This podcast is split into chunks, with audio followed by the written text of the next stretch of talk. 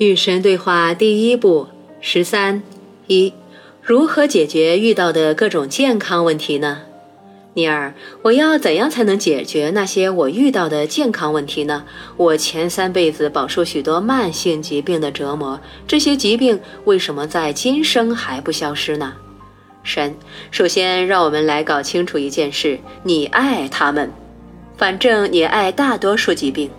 你曾经出色地利用它们来获得自怜的感觉和别人的关注，只有在极少数情况下，你才不爱他们。那只是因为他们已经变得太严重，比你创造他们时所设想的要严重的多。现在，让我们来谈论一下你或许已经认识的道理：所有疾病都是自我创造的。现在，连最传统的医生也明白人们是如何导致他们自己患上疾病的。绝大多数人无意识地这么做，他们甚至不知道他们在干什么。所以，当他们生病的时候，他们不知道怎么回事。他们觉得疾病是某种落在他们身上的东西，而非某种他们自己创造出来的东西。这种情况之所以会出现，是因为绝大多数人在生活中的行动不仅仅限于健康的问题及后果，是无意识的。人们吸烟，却奇怪他们为何会患上癌症。人们吃下动物和脂肪，却奇怪他们的血管为何会变窄；人们终日怒气冲天，却奇怪他们为何会得心脏病；人们争强好胜，无情地打压对手，背负巨大的压力，却奇怪他们为何会中风。较为隐晦的真相是，绝大多数人的死是他们自己的忧虑引起的。忧虑差不多是最糟糕的精神活动，仅次于怨恨。怨恨会给自我造成极大的破坏，忧虑是毫无意义的，它是被浪费的精神食粮，它还会创造伤害身体的生化反应，制造种种病痛，小至消化不良，大至心肌梗塞，以及其他许多不大不小的疾病。只要忧虑终结，健康几乎马上就会得到改善。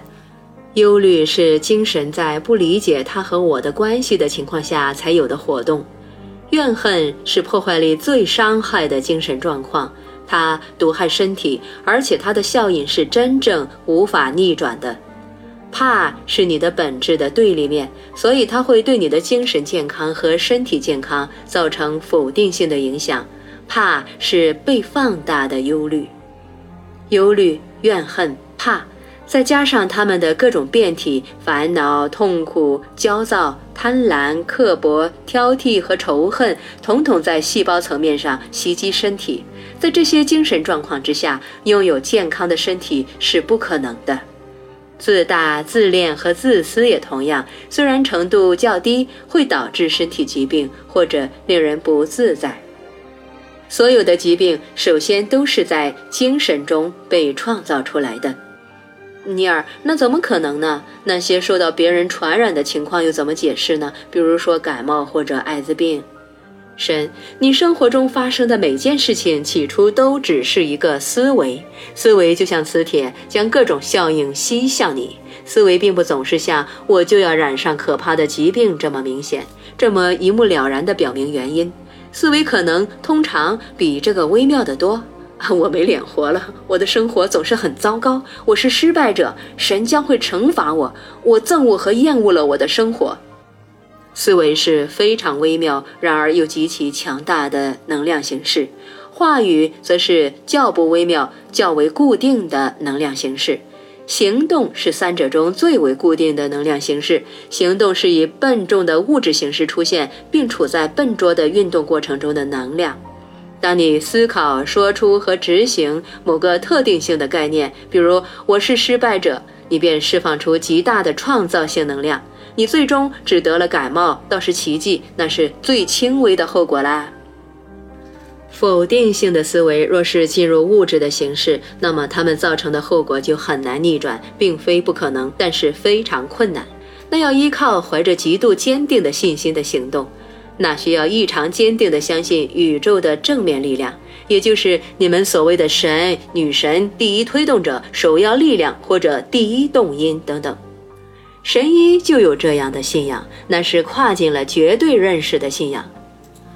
那些神医认识到你在如今这一刻本应是完整的、完美的，这种认识也是思维非常强大的思维，它的力量足以挪动山丘，移动你体内的分子就更不在话下了。所以神医能够妙手回春，即使他们与病人隔着遥远的距离。思维不受距离限制，思维能够在瞬间周游世界，踏遍寰宇。只要你说出那句话，我的仆人将会痊愈。恰好在那一刻，甚至在那句话被说完之前，仆人果然痊愈了。这就是那个百夫长的信仰。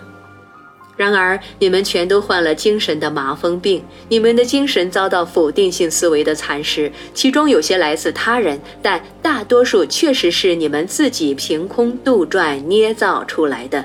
你们拥有这些思维的时间可达几小时、几天、几周、几月，甚至几年，而你们奇怪你们为何会生病。通过解决你们思维中的问题，你们可以用你的话来说解决某些健康问题。是的，你们能够治愈某些你们已经获得给你们自己带来的病情，也可以预防病情加重出现的新问题。你们只需要改变你们的思维，便可以做到这一点。还有，我讨厌提出这个建议，因为神说这样的话未免太俗气了。但是看在神的份上，好好照顾你自己。